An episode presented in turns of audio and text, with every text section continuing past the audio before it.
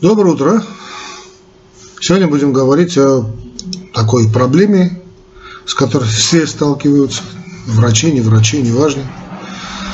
А, проблема называется хронический гастрит. С нею мы будем сталкиваться, дорогие мои друзья, каждодневно. Я скажу даже ежечасно. Это одно из самых распространенных, ну как рефлекс, да, состояний, э, которые имеют разные подходы, разные теории. Сейчас как на, на вооружении взята теория, э, на мой взгляд, чрезвычайно спорная, хотя за нее дали Нобелевскую премию, связана с доминированием проблемы Helicobacter pylori. Э, на мой взгляд, это Helicobacter pylori это не суть проблемы, это следствие проблемы. Э, ну, как бы то ни было, как какой-то такой консенсус в мире, что этим делом занимаются именно с точки зрения Helicobacter pylori. Э, как бы то ни было, я вам дам значит, официальную точку зрения. Если будет время, желание, я поделюсь своими собственными мыслями. Как бы то ни было, э, мы помним, что мы готовимся к экзамену на тему, значит, выпускные экзамены в медицинском факультете, в медицинском институте по проблеме внутренней болезни. Как бы то ни было, как бы то ни было, значит, поехали, говорим следующее. Хронический гастрит – это группа хронических заболеваний, которые характеризуются, морфологически характеризуются воспалительными, дистрофическими изменениями э, слизистой оболочки желудка. Э, как и рефлюксе, так и истинной распространенности хронического гастрита, об истинной распространенности здесь очень сложно. Это, сказано, это связано, во-первых, с необходимостью его э, морфологической диагностики, потому что мало реально, да, а во вторых, то есть я имею в виду диспансеризацию или скрининг для морфологической диагностики, а во-вторых, э, с частым малосимптомным течением заболевания это связано. Именно поэтому далеко не все больные обращаются за медицинской помощью. По различным данным, хроническим гастритом э, страдает, э, ну, в зависимости от региона планеты, от 50 до 80 процентов взрослого населения. Есть данные, да, вот, статистики о крупных городах чуть ли не поголовно. И причем э, с возрастом его распространенность увеличивается. То, есть, то есть можно сказать, что распространенность гастрита, хронического гастрита, истинно распространенность гастрита, которую, конечно, трудно выявить, но согласно некоторым данным, с которым, которым я ну, ну, склонен верить, так скажем, распространенность легко выше 95%, особенно у лиц э, старшего возраста. Ибо с возрастом его распространенность увеличивается. А в 96 году, насколько я знаю, это последнее из доступных э, мне в любом случае, в 96 году была принята так называемая международная классификация гастрита. Значит, с тех пор, мы, вернее, не с тех пор, до этого тоже так говорили, но как-то э, этиологическая значит, классификация, да, она по типам гастрита, типа, скажем, нетрофический гастрит, да, неатрофический гастрит, он же э, тип Б или там поверхностный, гиперсекреторный, он связан именно с Helicobacter pylori и другими факторами, неатрофический гастрит. То есть атрофический гастрит – это типа ассоциированный с перницеозной анемией, Здесь этиология, аутоиммунные какие-то нарушения. И, значит, ну, атрофический, атрофический. Есть еще так называемые, значит, э, особые формы. Это, скажем, химический гастрит, может тип С, да, это э, реактивный гастрит, это рефлюкс-гастрит. Э, в этиологии огромную роль играют химические раздражители, желчь, нестероидные препараты противовоспалительные. Радиационный, ну понятно по названию, значит, типа провокатором является ионизирующее излучение, лимфоцитарный гастрит, уже гастрит ассоциированный целиалкией. Это этиология его идиопатическая, ну, также иммунные механизмы, ну, понятно по названию, если это целиалкия, то тут глютен, а как провокатор, провоцирующий фактор, ну и, опять же, эликобактер пилори. Дальше идет у нас неинфекционный гранулематоз, он же изолированный гранулематоз, это болезнь Крона, это саркоидозы, это гранулематоз Вегенера, это какие-то инородные тела, идиопатические в том числе, да, потому что непонятное происхождение. Наконец-таки эозинофильные, это пищевые, пищевые аллергии, аллергии, непереносимость или там другим аллергенам. Ну, понятно, значит, этиологические факторы у нас аллергические и другие инфекционные, значит, бактерии, кроме ликобактер пилори, различные вирусы, грибы и паразиты. Оценку степени изменений слизистой оболочки желудка проводят согласно модифицированной так называемой Сиднеевской системе. И она, по-моему, была пересмотрена в 1994 году использованием так, визуально аналоговой шкалы с последующим значит, показателем. Это обсемененность Helicobacter pylori. Второе – это активность воспаления, атрофия и кишечная метаплазия. То есть, когда уже значит, дело пахнет керосином. Подавляющее большинство случаев хронического гастрита связано с инфицированием Helicobacter pylori, хроническая этиологическая роль которого доказана и общепризнана. Вот я вхожу в те значит, проценты, которые не считают эликобактер пилори э, собственно, виновником этого заболевания. Я считаю, что это не причина, а следствие. Э, с чего, а потом об этом поговорим. Но как бы то ни было, если ваш вопрос попадет у вас на экзамене, скажете, что главным значит, фактором э, хронического гастрита является инфицирование. То есть это 90%. Да, это именно ликобактер пилори. Э, почему, откуда это идет? Эта история, значит, ну, она идет так, э, с того, что хронический неатрофический гастрит назвали хеликобактерным, ибо патогенетическую связь между инфекцией хеликобактер пилори и некоторыми заболеваниями гастродуоденальной зоны была обнаружена 1983 году э, значит, Вороном и Маршалом из Австралии, это товарищи, которые сообщили о наличии бактерий спиралевидной формы, позднее их назвали ликобактер пилори, в желудке, да, у больных с, э, с пилори, да, первое, значит, э, пилори у больных с, э, значит, хроническим гастритом и сопутствующей пептической язвой. Значит, считается, что вот ликобактер пилори основная причина развития хронического гастрита. Вот верьте мне, пройдут года, что вообще ликобактер пилори, значит, значение ликобактер пилори будут говорить, что значение его явно преувеличено. Да? Ну, переосмысленно, как давайте сейчас об этом говорить мы не будем, считаем, что эликобактер пилори – основная причина развития хронического гастрита. инфицирование происходит, ну, если это эликобактер, понятно, значит, фекально-оральным и оральным значит, э, путем. Распространенность инфекции способствует неблагоприятной социально-экономические условия, да, хотя почему непонятно, почему значит, богатые люди также обладают, да, которые живут в идеальных социально-экономических условиях, но считается, что вот неблагоприятные социально-экономические условия в общем, способствуют распространению инфекции. Вот в развитых странах Эликобактер пилори выявляется где-то у трети, 40%, трети больных, у 40% населения. Причем инфицирование происходит преимущественно э, в детском, подростковом, а также молодом возрасте, ну где-то до 20. Э, значит, если мы смотрим данные ВОЗ, значит, мы видим, что в развивающихся странах инфицированность лейкобактер пилори значительно выше, где-то до 90%. Известно несколько факторов вирулентности, позволяющих лейкобактер пилори заселять, а затем и персистировать э, в организме хозяина. Значит, э, жгутики позволяют эликобактер пилори продвигаться в желудочном слое соки и слое слизи. Значит, вопрос, как значит, геликобактер пилори живет в желудочном соке, когда там есть высокий уровень соляной кислоты. Что там жить он не должен.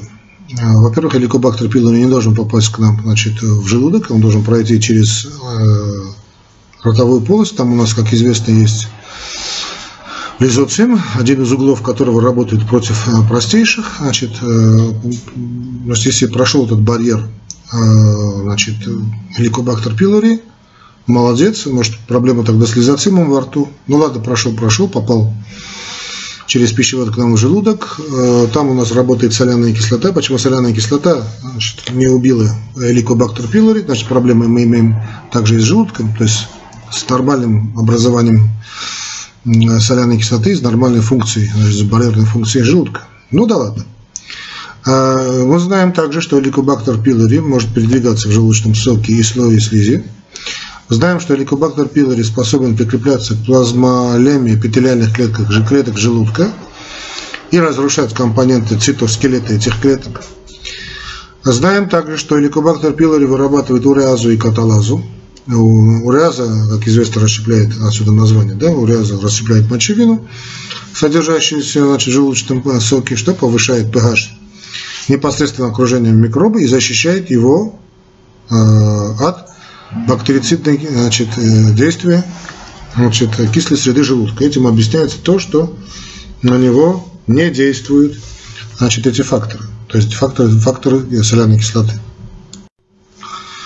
Э, значит, э, уреаз расщепляет мочевину, содержащуюся в желудочном слоге, как мы уже сказали, да, и тем самым повышает pH непосредственно вокруг себя и защищает, что защищает его от бактерицидного значит, воздействия кислой среды желудка. Также мы знаем, что pH, э, ой, господи, пилори, эликобактер пилори способен подавлять некоторые иммунные реакции, в том числе и фагоцитоз.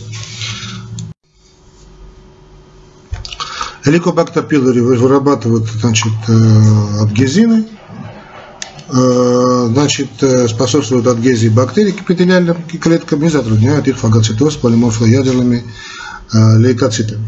Все это мы, конечно, знаем.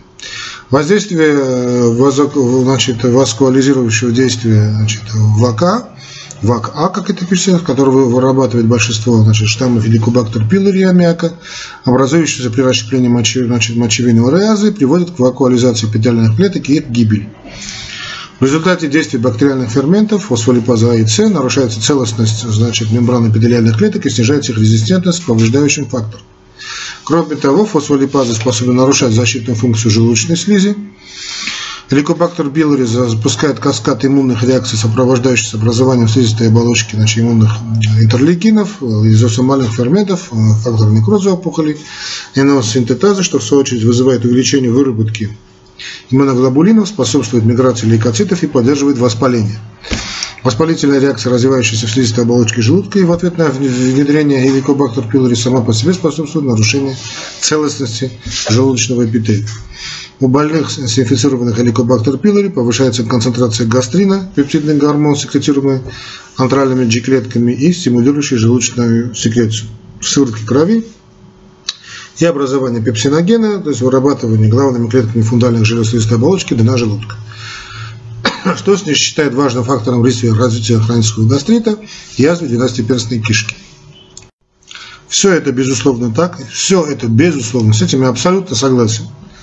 Однако не будем забывать, что согласно тем же исследованиям, скажем, если мы возьмем э, тоже вот Мастритское соглашение, которое очень часто любят ссылаться, у большинства инфицированных носителей лейкобактера пилори вообще не обнаруживается никаких симптомов заболевания. То есть люди живут с лейкобактер пилори вместе и значит, ничем не страдают. А, но э, это мое мнение, то что это, это данные, которые есть, да, и они говорят о том, что да, действительно лейкобактер пилори у нас живет, и в некоторых случаях лейкобактер пилори становится опасной для нас, но так же, как и условно-патогенная микрофлора кишечника при определенных условиях становится опасной. То есть, только что, то есть Helicobacter pylori это условно патогенная, по, на мой взгляд, значит, флора, э, которая не должна была быть у нас в желудке, но она там значит, по каким-то причинам, по всей разности в связи с тем, что значит, э, подавленной иммунной способностью защитной системы организма, значит, поднимает голову и становится из условно патогенной флоры, становится значит, э, собственно патогенной. То есть она уже не УПФ становится действительно. Это мое мнение, повторюсь, да, оно, может быть, оно ошибочным, но я лично думаю, что значение лейкобактер пилори значит, э, переувеличено. Хотя многие случаи язвы и желудка, и двенадцатиперстной кишки, там, гастритов, дуоденитов, рака желудка и, возможно, некоторые даже случаи лимфомы, они как-то этиологически связаны с инфекцией лейкобактер пилори.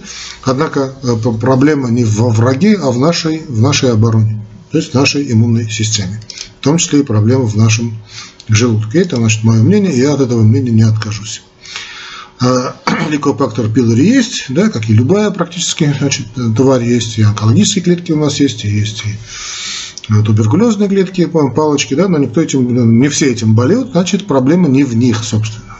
Поэтому боритесь вы, не боритесь, лейкобактер пилори, не думаю, что вы достигнете каких-то фантастических результатов. Хотя вроде данные значит, говорят о том, что э, вроде успешно проводится лечение. Я говорю свое личное мнение, я на это мнение имею право. Ну да ладно. Итак, мы выяснили, что хеликобактер пилори действительно присутствует как фактор в подавляющем большинстве значит, заболеваний. хронического гастрита, подавляющим.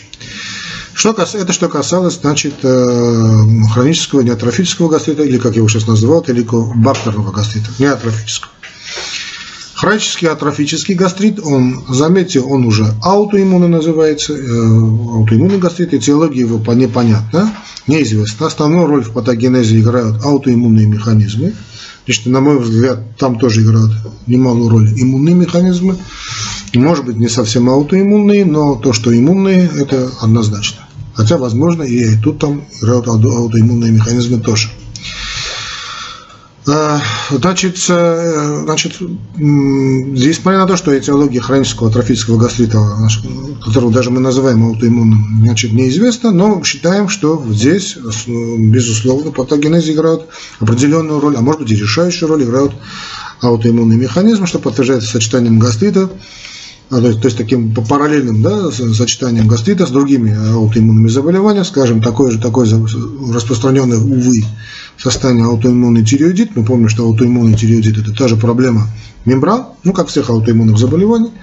Здесь также идет у нас и болезнь Аддисона Бирмера, а, поли, значит, гладулярная эндокринная патология, дефицит иммуноглобулина А и прочее. Наиболее характерный признак аутоиммунного гастрита – наличие антител к нашим париетальным клеткам и внутреннему фактору.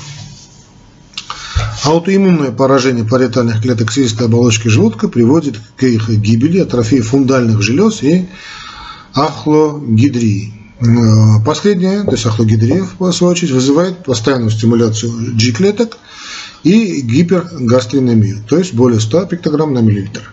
Гипергастринемия приводит к гиперплазии значит, энтерохроморфинных клеток, что может быть причиной развития карциноида примерно у 5% больных с аутоиммунным гастритом. Риск развития аденокарциномы желудка возрастает в несколько раз, по некоторым данным до трех раз. А аутоантитела к внутреннему фактору блокируют его соединение с витамином В12, что приводит к развитию значит, э, витамин В12 дефицитной анемии. Сплошь и рядом. Э, хронический значит, реактивный гастрит наиболее часто связан с рефлюксом желчи, Помним, да, историю с, рефлюксом, уже была у нас лекция предыдущая, по-моему. Нет, через, да, до предыдущей лекции. С рефлюксом желчи и пахнических ферментов, а, то есть как осложнение значит, рефлюксной болезни, ну или длительный прием нестероидных противовоспалительных препаратов. Химический гастрит часто наблюдают, значит, э, мы говорим о химическом или активном гастрите, да, значит, химический гастрит часто наблюдается в результате ой, простите, в культе, значит, э, как это, рецидивированного желудка после э, иссечения ваготомии при врожденной или приобретенной недостаточности привратника, хроническом нарушении проходимости 12-перстной кишки. Развитие этой формы хронического гастрита связано с попаданием в желудок содержимого ДПК, 12-перстной кишки. Это панкреатические ферменты, это желчные кислоты, их солей, очень активные, да, пизолицин, тут у нас и лизолицитин что э, повреждает значит, слизистую оболочку желудка. Кроме того, в слизистой оболочке желудка повышается содержание э, гистаминов, ну, понятно, потому что идет так называемое защелачивание желудочного содержимого, что приводит к отеку и нарушению кровотока с развитием кровоизлияния и эрозии. Развитие хронического гастрита при длительном приеме нестероидов э, связано с угнетением синтеза простагландинов, что приводит к снижению синтеза защитных мукополисахаридов и нарушению репаративных процессов слизистой оболочки. Значит, как мы уже сказали, развитие хронического гастрита при длительном приеме нестероидов связано с угнетением синтеза, сказали, не сказали, уже не помню, простагландинов, что приводит к снижению синтеза, значит, приводит к синтезу защитных мукополисахаридов и нарушению репаративных процессов слизистой.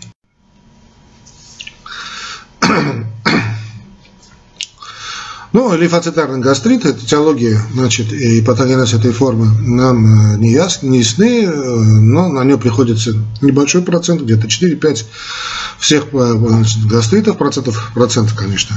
Всех гастритов существует предположение, что причиной выступает, опять же, иммунная реакция на местное воздействие неустановленных антигенов, вполне очень, очень, очень логическое объяснение, скажу. Что там у нас? Эозинофильный гастрит – это хроническое рецидивирующее заболевание, опять же, непонятной, неизвестной этиологии. Наблюдается он чрезвычайно редко. Участие больных в анамнезе отмечают, кстати, я вам сейчас скажу, тоже об аутоиммунной стадии, об аутоиммунной форме, возможно. Э, очень часто наблюдают такие, такое страдание, как бронхиальная астма, сама по себе являющаяся в принципе аллергическим заболеванием, значит, экзема, да, и другие болезни, связанные с атопическим фенотипом. Установлена также гиперчувствительность к ряду пищевых белков. Это аозинофильном гастрите.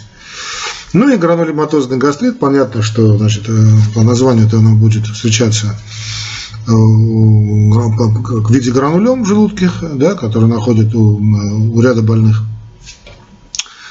А с тем же саркоидозом, то где-то где 10%, 7% больных значит, э, с болезнью Крона. Очень часто при туберкулезе, микоза и народных телах в желудке. Патоморфологически, значит, в большинстве случаев патоморфологических классификаций выделяют две основные формы хронического гастрита, неатрофические уже поверхностные, ну, то есть протекающие без атрофии желез, и атрофические. Ну и отдельно рассматривают э, морфологические изменения при особых формах гастритов. А при хроническом неатрофическом, э, как мы уже сказали, хеликобактерном гастрите процесс чаще локализуется в антральном отделе желудка, клетки эпителия ну, уплощаются, границы между ними становятся э, не, вы, не яркими, не четкими, ядра смещаются к поверхности, окрашиваются неравномерно. В клетках эпителия находят вакуоли, воспалительные изменения проявляются субэпителиальным отеком или лейкоцитарной инфильтрацией. В дальнейшем процесс значит, распространяется на тело желудка с развитием значит, пангастрита, атрофические изменения. Начинают превалировать, превалировать над э, воспалительными. Э, то есть воспаление это есть всегда, но здесь именно атрофия уже выходит на первый план и доминирует то есть над собственным воспалением. Хронический, значит, атрофический, он же аутоиммунный гастрит, характеризуется поражением слизистой оболочки, главным образом фундального отдела, э, с развитием, э, ранним развитием атрофии. Э, наиболее характерный признак хронического атрофического гастрита – это уже не просто атрофия, а гибель уже желез слизистой оболочки желудка, Оставшиеся железы укорачиваются, уменьшаются количество главных и обкладочных клеток. Одновременно возникает воспалительная инфильтрация, гиперплазия интрамуральной лимфоидной ткани и фиброз, то есть перерождается ткань. На ранней стадии заболевания атрофия выражена не резко и носит очаговый характер. Вот тут уже можно что-то еще кое сделать. На более поздней стадии, это, кстати, это более поздняя стадия может длиться годами, а то и десятилетиями, атрофические изменения развиваются по всей значит, слизистой оболочке желудка. При химическом или реактивном значит, э, гастрите морфологические изменения заключаются в гиперплазии эпителия желудочных ямок, отеки и пролиферации гладкомышечных клеток на фоне умеренного воспаления. Основной признак лимфоцитарного гастрита – выраженная лимфоцитарная фильтрация эпителия слизистой оболочки желудка. Э, количество лимфоцитов превышает э, серьезные цифры, там, скажем, 20-30 на 100 эпителиальных клеток. Подавляющем большинстве случаев, это где-то под 80%, обнаруживается пангастрит, а под 80, 18% и значит, фундальный гастрит, а где-то оставшиеся там 5-6% это фундальный антральный гастрит, значит, э, соответственно. А, макроскопический преэффект, да, доноскопии выделяют утолщенные складки, э, узелки, эрозии, локализующиеся в основном теле желудка. А, в основном в теле желудка. В основном, в основном в теле желудка, да. Ну эозинофильный гастрит характеризуется выраженной инфильтрационной эозинофилией, э, фильтрация, вернее, эозинофилами, слизистой оболочки других слоев, значит, стенки желудка, ее отеком, полнокровием чаще поражается антральный отдел. Гранулематозный гастрит характеризуется наличием собственной пластинки слизистой оболочки эпителиоидно-клеточных гранулем, в которых иногда выявляются гигантские многоядерные клетки. Основной морфологический признак гигантского гипертрофического гастрита, ну, может быть, вы его знаете под названием болезни Менетрие, это гигантские значит, складки слизистой оболочки, напоминающие э, вот, э, извилины э, головного мозга. Ну, у кого есть эти извилины, у кого нет, это другой вопрос. А при гистологическом исследовании обнаруживают резко утолщенную за счет углубления ямок слизистую э, оболочку. Ямки выглядят значит, извитыми, э, извитыми, как устья рек, да, расширенными. В их просвете часто обнаруживают э, слизи. Вокруг расширенных ямок нередко видеть, можно видеть разрастание тяжей гладких мышц. Эти изменения могут быть как очаговыми, так и значит, диффузными. Эпителий может быть уплощен. Эпителий может быть уплощен э, с признаками метаплазии, кишечной метаплазии, обнаруживают кисты различных размеров. Происходит абсолютное относительное уменьшение значит, количества главных и обкладочных клеток, замещением их слизопроцедурующими клетками, что проявляется ахиллией.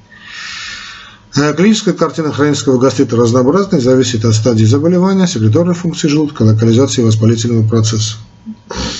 Хронический неспецифический гастрит обычно начинается э, где-то с молодого возраста.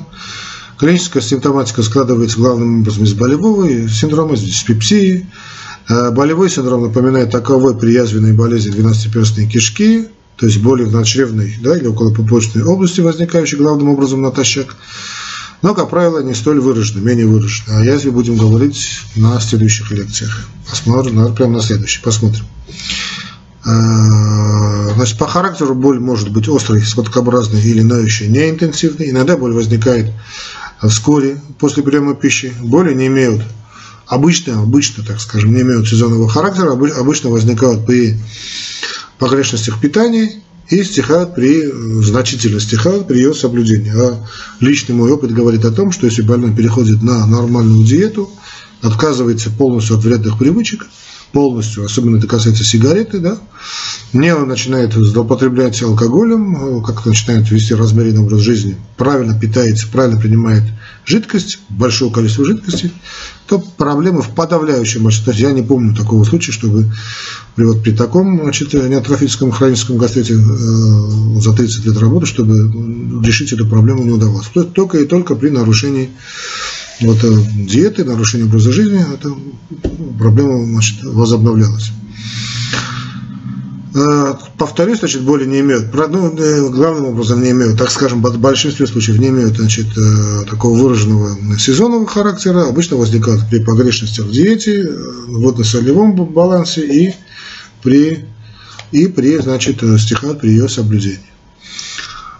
Диспептический синдром манифестируется, значит, диспепсия, ну, понятно, чем назван диспепсия, это изжога, это отрыжка таким кисткой, ну как при рефлюксной болезни. Иногда бывает э, тошнота, иногда и рвота содержимым желудочным содержимым. Но тут это, конечно, бывает относительно реже, чем при там, классическом рефлюксе. А, атрофический гастрит – это уже значит, проблема старшего возраста, так скажем, среднего да, возраста. Он часто идет в рука об руку с витамином В12 дефицитной анемии.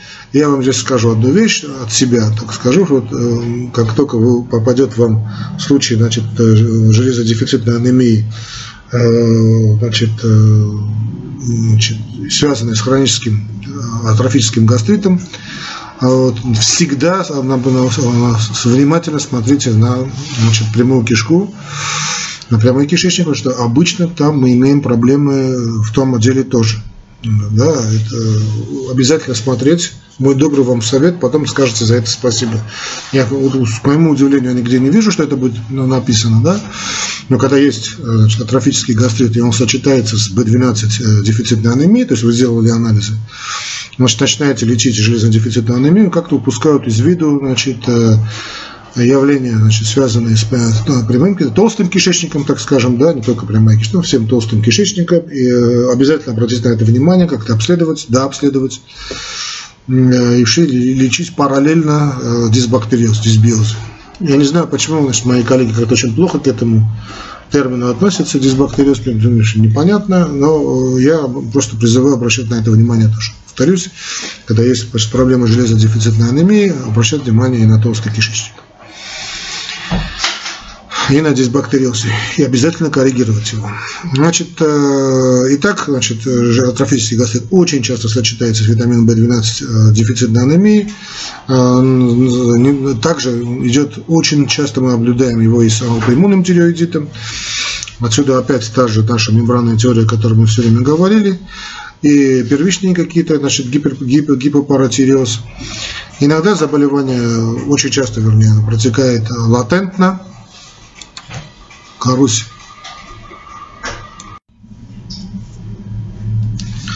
Он протекает очень часто, значит, латентно, а вот атрофический гастрит, да, а, самое главное, ну, так, наиболее частые симптомы – это ощущение тяжести в надшевной области, ну, такое тяжесть после еды, а, вот, быстрое чувство такого переедания, переполнения желудка. Очень часто больных беспокоит, кроме этого такого наполнения а, отрыжка пищи и воздухом, постоянно неприятный привкус во рту. Значит, конечно, будет в данном случае у нас понижен. Возможно метеоризм и неустойчивый стул. Для клинической картины реактивного гастрита характерен триада симптомов. Э, боль на чревне, которая усиливается после приема пищи, рвота, обычно с примесью желчи, и э, который, кстати, значит, приносит э, значительное облегчение и похудание. Наиболее частый симптом гипертрофического гастрита – это боль на чреве различной интенсивности. Обычно они ноющие, да, она возникает после приема пищи, сопровождается, значит, как мы сказали, чувством тяжести в желудке. Возможно, значит, э, диарея, рвота, аппетит подавлен, иногда вплоть до э, анорексии. Кстати, вот эти, э, есть данные, что вот эти новомодные диеты, обезжиренные диеты, да, какие-то, особенно вот эти наши девушки этим страдают, приводят именно к этим явлениям. И развивается вот это явление значит, гастрита, потом вплоть до полной анорексии большинства больных наблюдается снижение массы тела на серьезные проценты, 10%, может быть 20% даже. Э, очень нередко они идут э, с периферическими отеками. Вот данные статистики нам говорят, до 25-40% отмечаются периферические отеки, обусловленные чем? Значительной потерей э, белка да, с желудочным соком.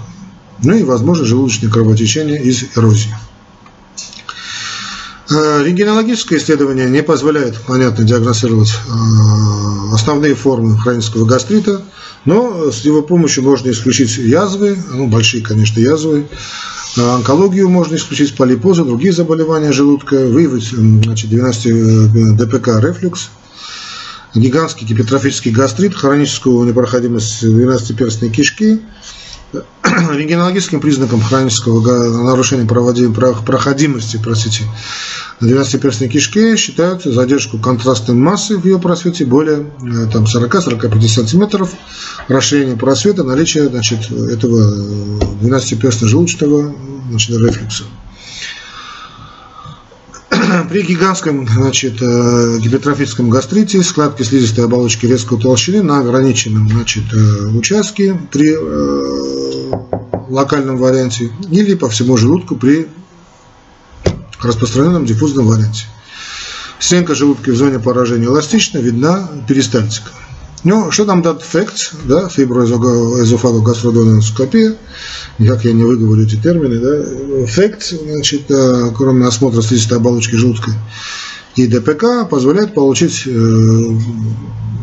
сама методика, да, позволяет получить биопсийный материал для морфологии, гистологии, с последующей более точной э, диагностической формы хронического гастрита. Для унификации значит, гистологических в заключение предложена визуально-аналоговая шкала. Наиболее точное представление может быть получено при изучении не менее пяти, но некоторые говорят шести э, биоптатов, по два из антрального и фундального отдела и один из области угла значит, э, желудка. Ну, пять это общепринято.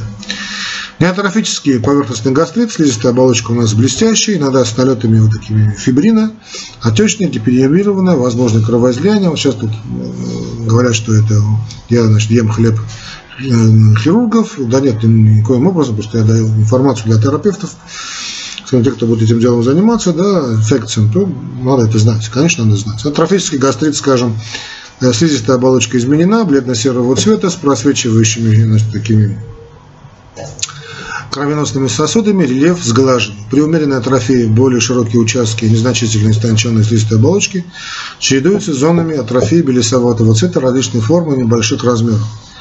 Резко выраженная атрофия слизистой оболочка резко истончена, местами с цианотичным оттенком и э, значит, такая легко ранимая. Складки полностью исчезают. Химический, он же реактивный гастрит, значит, привратник как бы зияет, слизистая оболочка желудка гиперемирована, отечна, то есть не как бы, он просто зияет привратник, в желудке значительное количество желчи, а в области анастомозном очень часто можно будет обнаруживать эрозии.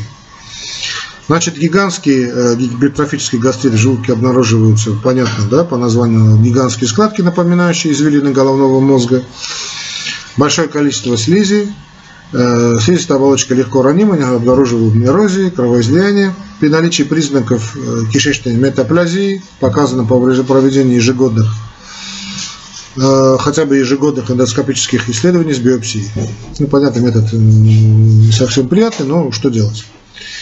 Исследуют и секреторную функцию, да, скажем, э, проводят методом фракционного желудочного зондирования или интрагастральной pH-метрии с применением парентеральных раздражителей э, там, различных. Там вот есть схемы, э, вы можете посмотреть, найти. Скажем, вы можете найти, вбить в поисковике показатели внутрижелудочковой pH-метрии антрального отдела желудка, да, чтобы сейчас Э, не говорить подробно на эту тему, так скажем, ну, кислотообразующая функция – это компенсация ощелачивания в антральном отделе 5 и выше. Дальше у нас идет снижение ощелачивания функционального антрального отдела. Ну и так далее. Да, там идет субкомпенсация ощелачивания в антральном отделе, декомпенсация ощелачивания в антральном отделе. Также можно найти показатели внутрижелудочковой pH-метрии желудка, да, по, по кислотообразующей функции, скажем, гипероцитность, э, да, когда pH базальная секреция 1,5 и ниже, нормоцитность, непрерывное, непрерывное кисло, кисло, э, кислотообразование 1,6 и 2 pH, гипоацидность до, значит, 2 до 6, э, значит, гипоацитность, субаноцитное состояние, то есть аноцитность, это 6 и выше и так далее. А, ну и поэтажная манометрия, когда методика заключается в введении катетера и регистрации изменений давления в верхних отделах желудочно-кишечного тракта. При химическом реактивном гастрите значит, выявляют повышение давления 12-перстной кишки до 200-240 э, миллиметров водного, э, сантиметров водного столба. Значит, да, не будем забывать, что, по идее, значит, э, давление должно быть в норме 80, где-то 130 э, значит, миллиметров водного столба. Есть, есть различные методы выявления значит, Helicobacter pylori, э, как скажут, кстати, для подтверждения успешности значит, радиокационной терапии, об этом, наверное, поговорим, язвенные болезни желудка и 12-перстной кишки. Повторюсь, я сам очень скептически отношусь к, к этому, значит, к самой идее геликобактер пилори, да еще тем более к очень мощной антибиотикотерапии. Но как бы то ни было, надо вам знать, что современные подходы такие.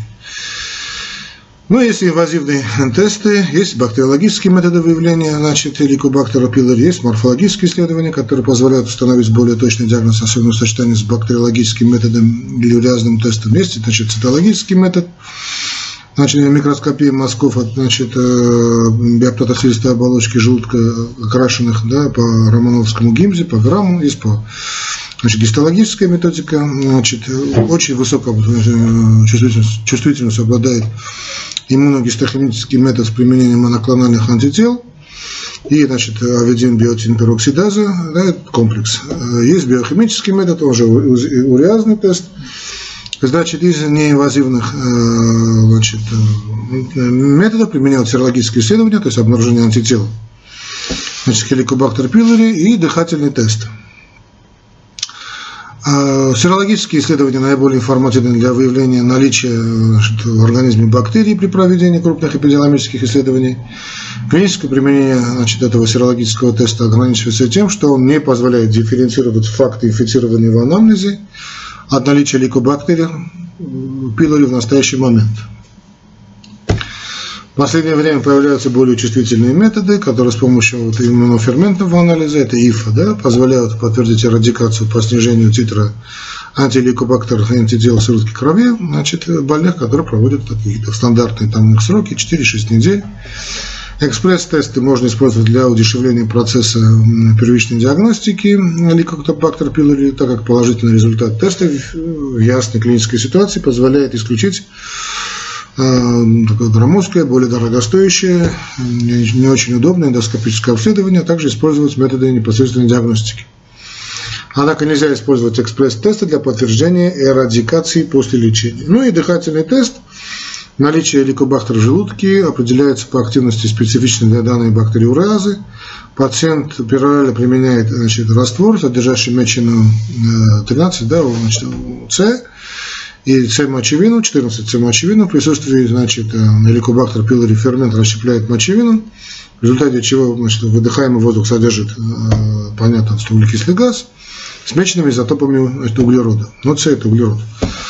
Если не, да, не забыли химию, значит С13 или С14, уровень которого и определяет метод э, масс-спектроскопии или с помощью э,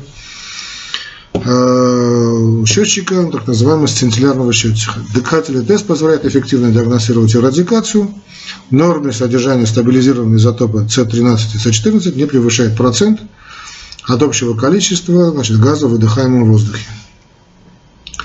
Кроме хронического гастрита, значит, дополнительно выделяют так называемое функциональное расстройство желудка, диагностика, значит, с которым крайне затруднительная, поскольку для этого необходима биопсия, которую при хроническом гастрите проводят исключительно редко. Хронический атрофический гастрит необходимо дифференцировать с язвенной болезнью желудка со сниженной секреторной функцией, доброкачественными, злокачественными опухолями. Желудка наиболее ответственной задачей является э, дифференциальная диагностика, безусловно, с онкологией, с раком желудка. Трудности возникают при эндофитном э, росте опухоли. Для правильной диагностики используют комплексное рентгенологическое рентгеноэндоскопическое простите, исследование с множественной прицельной биопсией из наиболее э, таких измененных участков оболочки. Ну а в неясных случаях проводят динамическое наблюдение с повторным проведением ФЭКС биопсии. В некоторых неясных ситуациях эффективное эндоскопическое УЗИ.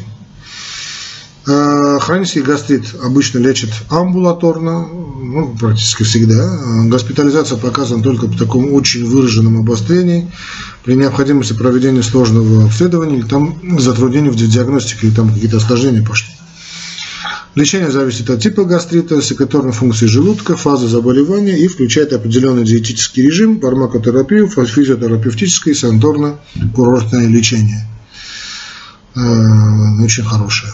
Значит, продукты, что касается диеты, да, продукты должны быть э, качественные, э, диета, значит, э, диета должна быть, питание должно быть дробным, 5-6 раз в сутки, некоторые даже говорят и больше, ну, 5-6 раз более чем достаточно.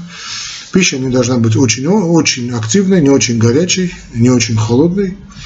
При хроническом нестеатрофическом гастрите включают, исключ, стараются исключать продукты и, блюда, раздражающие оболочку желудка, то есть особо соленые продукты, значит, не надо принимать, копчености, какие-то маринады, приправы острые.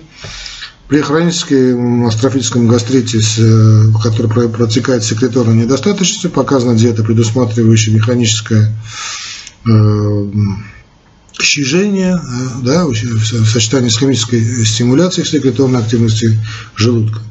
С этой целью в рацион включают э, мясные, рыбные, овощные супы, крепкие, хорошие такие наваристые бульоны, мясо, рыба, овощи, фрукты, значит, некоторые виды соки, э, э, кофе, да. Диету назначают на период, собственно, обострения значит, заболевания после наступления ремиссии. Полим рекомендует полноценное питание и с максимальным исключением очень трудно перевариваемых продуктов. Значит, тут есть раздачтение, но общий подход такой. Э, также стараются исключать значит, продукты, вызывающих брожение. Да? Что касается, собственно, медикаментозной терапии, я, значит, э, понятно, что значит, направлено на эрадикацию Helicobacter pylori, об этом мы будем говорить, современные подходы Эм, значит, на эрадикацию ликобактер пилорис, я с этим подходом не согласен, но вы должны знать, что значит, этот подход есть, особенно мы об этом поговорим в болезни желудка и ДПК. Назначаются, назначаются значит, специальные препараты, назначаются антоциды, их различные великое множество, да, сейчас о них значит, можно очень долго э, говорить. Э, есть, значит, циметидин, ранидин, фамотидин, значит, многие значит, препараты, есть э, блокаторы значит, насосов, протонового насоса, Значит, сейчас их величайшее множество. Я, честно говоря, очень люблю назначать гивискон. Он здорово работает, прекрасно работает. Это, как известно, выжимка из морских водорослей. Э, прекрасный препарат. Очень быстро достигаемый эффект. Вот не знаю, почему в последнее время что-то его не найти. Э, но не считается это рекламой никаким образом. Ну и назначаются также и препараты, которые защищают или обволакивают слизистую оболочку. Э, тут, тут скажем, сукральфат, э, который связывает изолецитин, пепсины, желчные кислоты, повышающие содержание простагландинов в стенке желудка и увеличивают выработку желудочной слизи, так называемые цитопротекторы. А, кстати, можно назначить диету, которая увеличивает слизеобразование. А, препарат, значит, скрольфат, то очень показал себя хорошей стороны, его назначают несколько недель. А, также они очень здорово значит, себя зарекомендовал висмут, значит, трикалия дицитрат, который по механизму действия близок, кстати, к сукрольфату. При хроническом атрофическом гастрите назначается лекарственная терапия только в период обострения – да, есть целый значит, ряд препаратов, сейчас не будем на этом останавливаться. Если мы говорим о химическом реактивном гастрите, э, я повторюсь, я не люблю значит, говорить о препаратах, когда на этих лекциях, что все есть схемы, которые можно спокойно найти, э, все запоминать это безусловно не нужно. Э, не надо и так огромное количество материала, лучше просто в веке интернета просто набрать, тем более, как бы ты ни было в своей практике, не будете назначать весь этот спектр, вы будете два-три препарата назначать, давать предпочтение в ходе своего личного опыта тому или иному препарату, не более двух-трех. А, ну, а при химическом значит, реактивном гастрите лечение направлено на нормализацию значит, желудочно-кишечного тракта и связывание значит, желчных кислот значит, для предотвращения заброса в желудок содержимого ДПК и применяют блокаторы там, дофаминовых рецепторов, тот знаменитый домперидон, метоклин или там метоклопромид, э, которые повышают тонус привратника и внутрижелудочковое давление, предотвращают ретроперистальтическое сокращение ДПК, ретроперистальтические. Основные побочные эффекты метоклопромида, ну, известны, это головная боль, бессонница, слабость, э, влияние на половую функцию, гинекомастия, экстрапирамидные какие-то расстройства, адон-перидон.